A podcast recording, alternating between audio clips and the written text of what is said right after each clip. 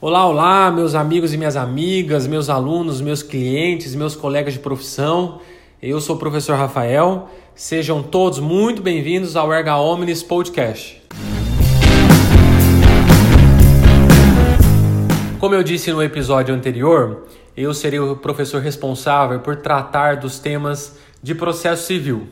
Então, todas as quintas-feiras, a cada 15 dias, ou seja, semana sim, semana não, às quintas-feiras, eu e você estudaremos juntos temas do processo civil.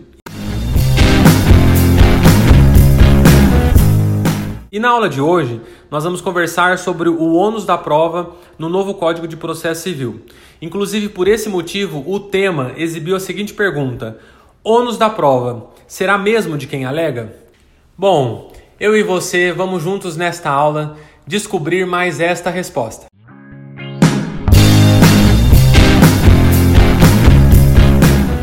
Olha só, antes de adentrarmos na aula especificamente, eu vou contar uma curiosidade.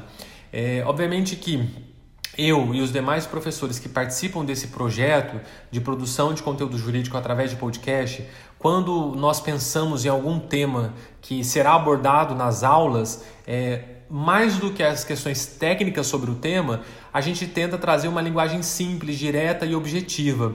Isso porque é, você, assim como eu e tantas outras pessoas, provavelmente a gente escuta o podcast numa correria do dia a dia.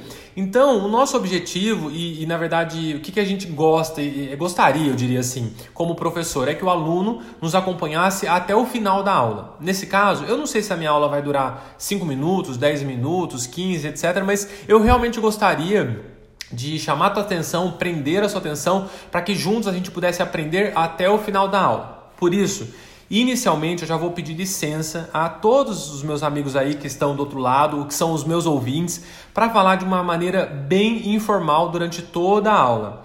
Isso porque eu gostaria de deixar você o mais confortável possível para compreender claramente todos os assuntos que serão dispostos na aula. Então, eu tive que repensar um método é, de abordagem do tema. E, no meu ponto de vista, a melhor forma de abordar, o tema de hoje é como se você estivesse aqui no meu escritório e fosse o meu cliente. E eu tivesse que te explicar, no seu caso, acerca do ônus da prova, o que você precisa produzir, o que você não precisa produzir, entre outros assuntos que nós vamos aprofundar, tá bom? Então, ó, vamos juntos. É, uma outra questão também que eu repensei no método é que eu não vou fazer pausas. Então, daqui para frente se tiver um erro ou outro, algum equívoco, algo do tipo, é porque eu estou seguindo o meu roteiro prévio, mas eu gostaria que juntos a gente pudesse bater um papo por aqui, tá bom? Até lá, vamos lá!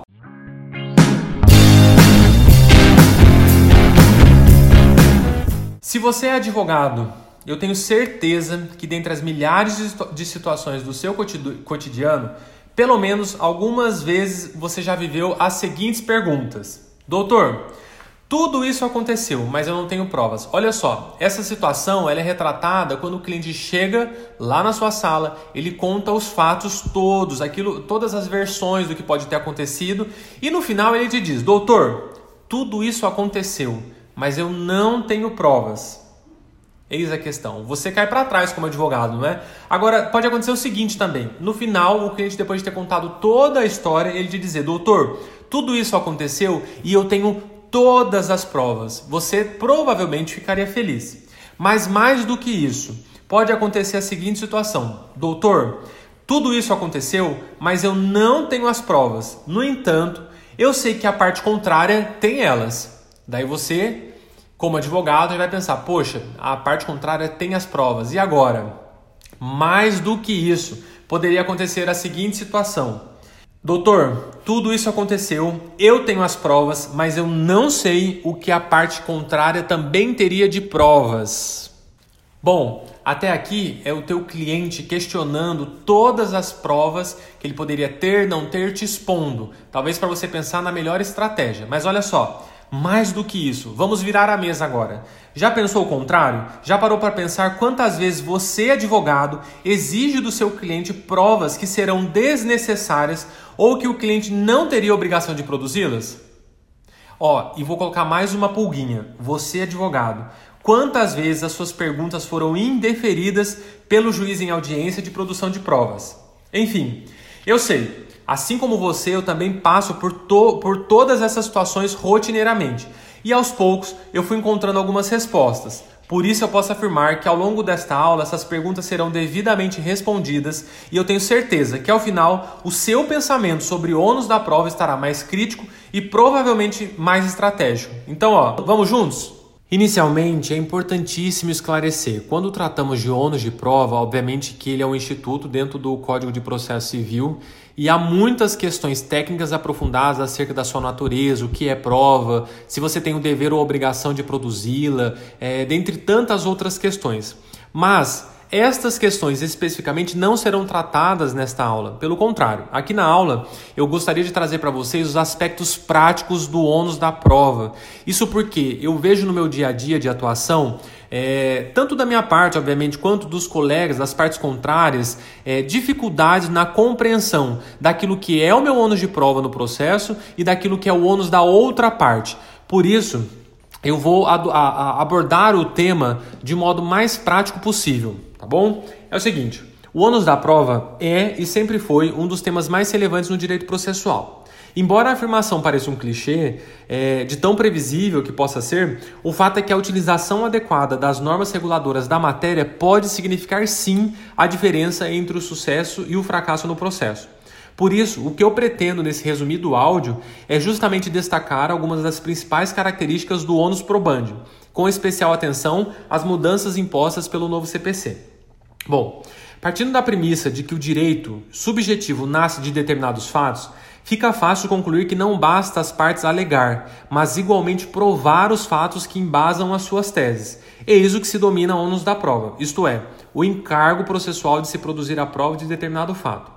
Nesse passo, o Código de Processo Civil de 2015 trouxe uma alteração extremamente significativa na dinâmica probatória que impactou todas as partes do processo, tanto na ação processual quanto nas suas relações extrajudiciais, pois possibilitou ao juiz dinamizar o ônus da prova através do artigo 373, redistribuindo entre as partes, pelo que em todos o, todo o processo as partes agora elas são confrontadas com a seguinte pergunta: quem deve provar o quê? Mais que isso, pelo novo paradigma estabelecido pelo artigo 373, em suas relações privadas, as partes deverão reorientar suas respectivas condutas mormente probatórias, na medida em que potencialmente, em futuro processo, poderão sim serem chamadas a provar fatos relacionados à parte adversa. É, isso pode assustar um pouco, não é, pessoal, no primeiro momento, mas vamos lá, vamos seguir. É relevante apontar que é quase consensual a afirmação de que o ônus da prova é uma verdadeira regra de julgamento. Isso significa dizer que suas normas só têm importância quando a prova não é produzida ou quando sua produção for insuficiente. Bom, uma vez provado o fato, pouco importando quem o fez e qual o resultado disso, a prova será apreciada pelo juiz observado o artigo 371 do novo CPC, que trata do princípio da aquisição. Por isso mesmo, é, que o sistema tolera a iniciativa probatória do juiz sem que isso abale a sua impar imparcialidade tratada no artigo 370 do CPC. Consequentemente, se a prova não foi produzida, em que pese o esforço cooperativo de todos os sujeitos do processo, a decisão, a decisão será desfavorável àquele sujeito que tinha o ônus de fazê-lo conforme previsão legal. Deste modo, a questão que se deve responder agora é quem tem o ônus de produzir a prova? Em outras palavras, quem se sujeita ao risco de uma decisão desfavorável, caso não se prove determinado fato? A lei, neste particular, prevê dois sistemas de, de distribuição do ônus probandi, previstos no artigo 373, como eu, eu comentei agora há pouco. Quais, sejam, quais são eles, na verdade? A distribuição estática e a distribuição dinâmica. Veja bem, vamos lá. A primeira, a distribuição estática do ônus da prova. Essa distribuição ela está delineada nos incisos 1 e 2 do artigo 373 do novo CPC. Essencialmente reproduz aquelas reconhecidas regras que eu, você estudamos no âmbito do direito, já existentes no sistema anterior do Código de 73, que é o seguinte: o ônus da prova incube ao autor quanto ao fato constitutivo de seu direito e ao réu quanto à existência de fato impeditivo, modificativo ou extintivo do direito do autor Todo mundo provavelmente lembra dessa questão, não é? O professor é, de direito processual tratando sempre ao ator cabe isso, ao réu cabe aquilo. Ponto. E você aprendeu dessa forma, assim como eu. E, e é por isso que mais para frente, quando nós formos tratar da distribuição dinâmica do ônus, você vai verificar por que, que hoje em dia tantos advogados ainda se confundem acerca da distribuição do ônus probatório. Bom, sabe por que foi criado esse sistema da distribuição estática? Para evitar o non-liquid, que é aquela questão que o juiz ele deve julgar, ou seja, garante que toda a causa seja julgada, possibilitando ainda que as partes antevejam qual deverá ser sua atividade probatória. Ou seja, de certa forma, é uma segurança jurídica às partes, tá? Aí é o seguinte, trata-se, porém, de um sistema anacrônico. Então, olha só, esse sistema da distribuição estática, tratado em 73 e reformulado em 2015 pelo novo CPC, é, teve por objetivo uma quebra nesse sistema que eles chamam de sistema anacrônico. Por quê? Porque, olha só, a, a rigidez do sistema é, de distribuição estática ele impede que eventuais circunstâncias específicas do caso concreto sejam levadas em consideração eventualmente impedindo uma distribuição mais coerente das provas durante o processo. Não por outra razão, é que o nosso sistema, nesse momento, também alberga a distribuição dinâmica do ônus da prova, a distribuição que é tratada no inciso 2 do artigo 373, é, que prevê exatamente a possibilidade de flexibilização do sistema que é denominado estático, atendendo a tais circunstâncias específicas. Assim, Eventualmente, o ônus de provar um determinado fato que a rigor seria do autor poderá ser transferido ao réu, que então assume o risco de sofrer as consequências de um julgamento desfavorável e vice-versa. Bom, trata-se daquilo que historicamente a literatura processual denomina-se de inversão do ônus da prova, valendo observar que a técnica pode recair sobre um, alguns ou todos os fatos. Por isso que, ainda que o código tenha mantido como regra geral a distribuição estática do ônus da prova, abriu-se a possibilidade ao juiz, em toda e qualquer demanda, de modular o ônus da prova através do artigo 373, parágrafo 1. Basicamente, a ideia da modulação do ônus da prova é estimular a prova por aqueles em melhores condições de comprovar. Ora, fim da. E aí a, pergunta é a seguinte, tá? Quando isso acontece, como que ela acontece? Basicamente, o que você deve observar pelo juiz. Beleza? Então olha só. Neste momento do saneamento, nele, o juiz, para além de resolver as questões processuais pendentes, quais sejam aquela de impugnação de justiça gratuita, alegação de incompetência, etc., ele deverá delimitar as questões de fato sobre as quais recairá a atividade probatória especificando os meios de prova admitidos. Compreendeu agora por que é importantíssimo, já em réplica, você observar o que está sendo constituído, para você saber, a partir de então, definir a distribuição da prova, observando o artigo 373 e delimitar as questões de direito relevantes para a decisão de mérito. E ainda, se necessário, solicitar sim a audiência de instrução e julgamento. Sabe por que, eu estou te dizendo isso? Porque por vezes, por uma demanda judicial excessiva, óbvio, o, o, a gente sabe que o Poder Judiciário brasileiro está lotado, super lotado de demandas. Você fazendo esse saneamento prévio ao juiz vai facilitar, obviamente, o saneamento pelo próprio juiz. E você vai justificar por que, que você necessita de mais provas documentais, por que, que você necessita de provas testemunhais, por que, que você necessita das oitivas. Enfim, vamos seguir. Olha só. Nesse ponto, é importantíssimo você compreender a dinamização do ônus da prova que poderá ser legal, judicial ou convencional. Como eu disse no começo da aula, eu não vou entrar em algumas particularidades técnicas aprofundadas. Por isso é importantíssimo que você que está me ouvindo dê uma pesquisada sobre a dinamização do ônus da prova legal, a dinamização do ônus da prova judicial, ou seja, aquela determinada pelo juiz ao caso específico ao longo do processo, e a dinamização do ônus da prova convencional, ou seja, aquele ônus convencionado entre as partes, o que cada um deverá provar no processo. Então, olha só, aluno, o que eu gostaria e quero, na verdade, destacar neste momento é o seguinte: é o parágrafo 1 do artigo 373. Ele dispõe o que segue assim, ó, o seguinte: poderá o juiz atribuir o ônus da prova de modo diverso, desde que o faça por decisão fundamentada, caso em que deverá dar à parte a oportunidade de se desencobrir do ônus que lhe foi atribuído. Sabe por quê? Eu e você e tantos outros colegas atualmente nos confundimos sobre o ônus probatório porque nós não estudamos a, a, eu diria assim, a nova compreensão do sistema judiciário sobre o ônus da prova. O de 73, como eu disse, ele era paralisado, estático. O de 2015, o Código de 2015, ele trouxe essa dinamização, essa modificação, ou seja, no meu ponto de vista agora, a prova ela já não é fixa a uma das partes. É, é, ela, ela é, e eu costumo dizer às pessoas na brincadeira que a prova atualmente ela é igual uma batata quente. Não tem a brincadeira da batata quente que você pega a prova que você precisa constituir, depois de constituída você joga para o lado e vai passando essa batata quente de uma parte para outra. Então você tem, você precisa, não só tem, você é, necessita de compreender dentro do processo, no seu âmbito de atuação como advogado das, de uma das partes, qual é o seu ônus probatório. Se você ainda não tem essa percepção, minha dica, dá uma pesquisada na jurisprudência do tribunal, dá uma pesquisada na doutrina, veja aquilo, poxa, vai tratar de acidente automobilístico, de quem é o ônus, vai tratar de contrato particular, de quem é o ônus, de contrato bancário, de quem é o ônus, do que você está alegando. Enfim, você tem que estudar o tema da, do, do seu processo, aquilo que você está ali lutando para.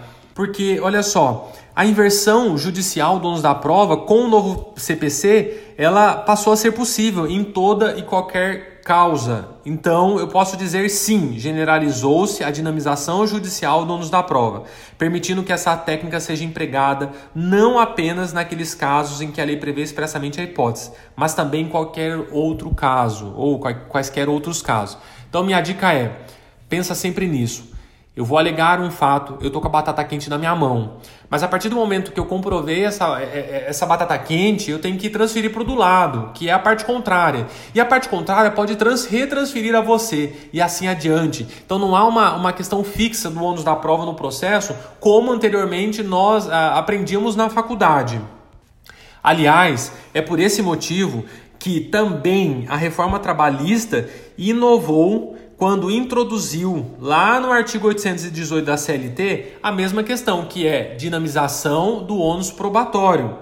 Por essa nova redação, em regra, no processo do trabalho, por exemplo, quem alega um fato, claro, deve provar, mas nas situações em que se torna impossível ou extremamente difícil para a parte que alegou provar o fato, o ônus da prova poderá ser distribuído diversamente cabendo à outra parte o ônus da prova da existência ou inexistência desse fato. Mas isso desde que não se reverta a ela a impossibilidade ou dificuldade de fazê-lo, pois, ao contrário, não se alcançaria da mesma forma o objetivo da regra, que é proporcionar a tutela jurisdicional de forma mais justa, apropriada e condizente. Por exemplo, você que atua em processo do trabalho, vai tratar sobre horas extras, tem que sim perceber, poxa, é minha é, é, meu ônus de provar as horas extras? Tem cartão de ponto? Não tem cartão de ponto? Preciso de testemunha? Não preciso? Como que o tribunal interpreta a apresentação do cartão de ponto, a não apresentação do cartão de ponto? Ah, por exemplo, a demissão por justa causa é meu ônus de provar, é da empresa. Se eu chamar lá, eu vou precisar de testemunho, vou precisar só de documentos. Mais do que isso, dano moral, é, é, é, eu tenho que constituir junto como autor o dano moral que estou alegando ou não. É a parte contrária que tem que rebater o meu dano que eu estou alegando. Você precisa ter esta noção. E também eu queria tratar do ônus da prova no processo do consumidor. Olha só. Como já falei para vocês por aqui, via de regra, a distribuição do ônus da prova é estática, nos termos do artigo lá 373. No entanto, a exceção é a inversão de tal incumbência por força de lei, no caso do consumidor. Por isso, as ações que tratam das relações de consumo têm sim aplicada a inversão do ônus da prova. Cuidado!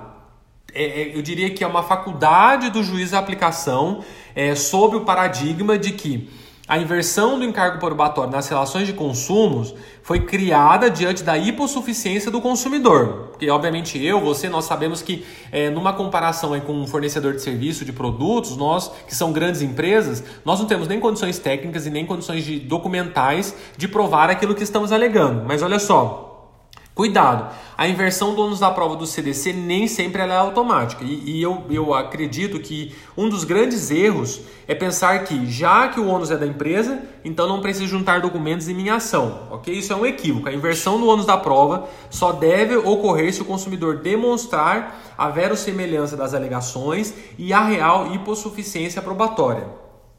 É, e, e, e sinceramente eu acredito que se você tem condições, mesmo como consumidor, ou de orientar, né, às vezes no caso de, de ter um cliente que é o consumidor, orientar para juntadas de prova, verifica a necessidade, mas eu acho coerente é, tal juntada, ok? Bom, respondendo as perguntas do começo, aquelas de doutor, o que eu faço se eu tenho provas? Ou doutor, o que eu faço se eu não tenho provas? Sabe o que eu tenho a dizer para os meus caros colegas? É o seguinte: você precisa analisar caso a caso, porque a dinamização das provas ela está acontecendo é, nos processos atuais. É, eu, advogado, você, advogado, você, futuro advogado e também você, cliente, você precisa se tranquilizar é, quando está atuando em um processo para compreender se é ônus teu, se não é ônus teu. Minha orientação, pesquise, pesquise o tema, verifica se você vai precisar de mais documentos, verifica se você vai precisar realmente da, da audiência de instrução e na audiência de instrução Verifique o que você precisa produzir ali, se o que você produziu já é, ainda é fato controvertido, é fato relevante ou não é, se já foi admitido no processo ou não, enfim tem algumas questões que você necessita de estudar e de observar. No meu ponto de vista, a dinamização do ônus da prova fundamenta-se justamente um dever de colaboração das partes para com o Poder Judiciário, a fim de que se possa dar melhor forma possível buscar a verdade dos fatos. A produção do material probatório se amplia, visto que, diante da dificuldade de uma das partes em se desincumbir do ônus, a que se encontra em melhores condições poderá contribuir para a construção da prova dentro do processo. Bom, Nesse caso, a técnica surge mais como um elemento para evitar a inutilização do processo civil. Ademais, a previsão da técnica, como regra a ser aplicada pelo magistrado diante das circunstâncias do caso concreto, garante sim maior efetividade da prestação jurisdicional, já que, como já explicado aqui na aula, a dinamização permite a efetiva realização da prova, colaborando na descoberta da verdade. Torna-se assim possível a realização eficaz do direito do jurisdicionado e da justiça material, impedindo que o processo seja visto apenas como um simples concatenado de atos processuais. É importantíssimo ressaltar que não pode se atribuir na dinâmica das provas é, a questão da prova diabólica reversa, tá bom? Dá uma pesquisada sobre isso também. Às vezes pode ser atribuída ao seu cliente uma prova impo impossível né, de, de, de ser produzida por ele. Você precisa argumentar isso no seu processo, ok? Bom, diante de todos os pontos trazidos aqui na aula, é, verifica-se que essa técnica de dinamização está confundindo todos os, os colegas, os advogados, é, mas ela surge, no meu ponto de vista, como elemento fundamental para a conformação do processo civil contemporâneo com as normas e princípios presentes na Constituição Federal realizando um papel fundamental na busca é, pela verdade dos fatos. Nesse caso, eu gostaria de afirmar a todos vocês, o, o, o, novo CPC ele inovou, causou um confronto entre todos os colegas de forma relevante através desse regramento sobre o ônus de prova. Por isso, mais do que nunca, as partes e os respectivos advogados, frente a essas novas possibilidades de, de atribuição do ônus da prova, tem que imediatamente reorientar suas estratégias probatórias, inclusive as pré-processuais, a fim de se preparar para eventualmente comprovarem não só suas assertivas, mas também fatos relacionados à parte adversa que poderão sim é, surgirem ao longo do processo. Bom, eu agradeço aos alunos campeões que chegaram até aqui. Eu reitero com cada um de vocês: estudem, estudem, caros alunos as questões de distribuição de prova, de ônus probatório.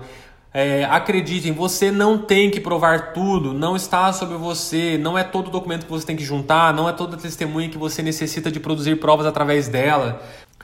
Você precisa estudar assunto por assunto que trata o seu processo. E, e, e eu vou te dizer, cada um desses assuntos, observar qual é o entendimento da doutrina, da jurisprudência, acerca do ônus da prova daquele assunto, para que você não se preocupe em provar aquilo que não é o seu ônus, ou seja, aquilo que a batata quente está na mão do outro e aquilo que sim está na sua mão, a batata quente está contigo e você que precisa jogar ela para a mão do outro de volta, tá bom?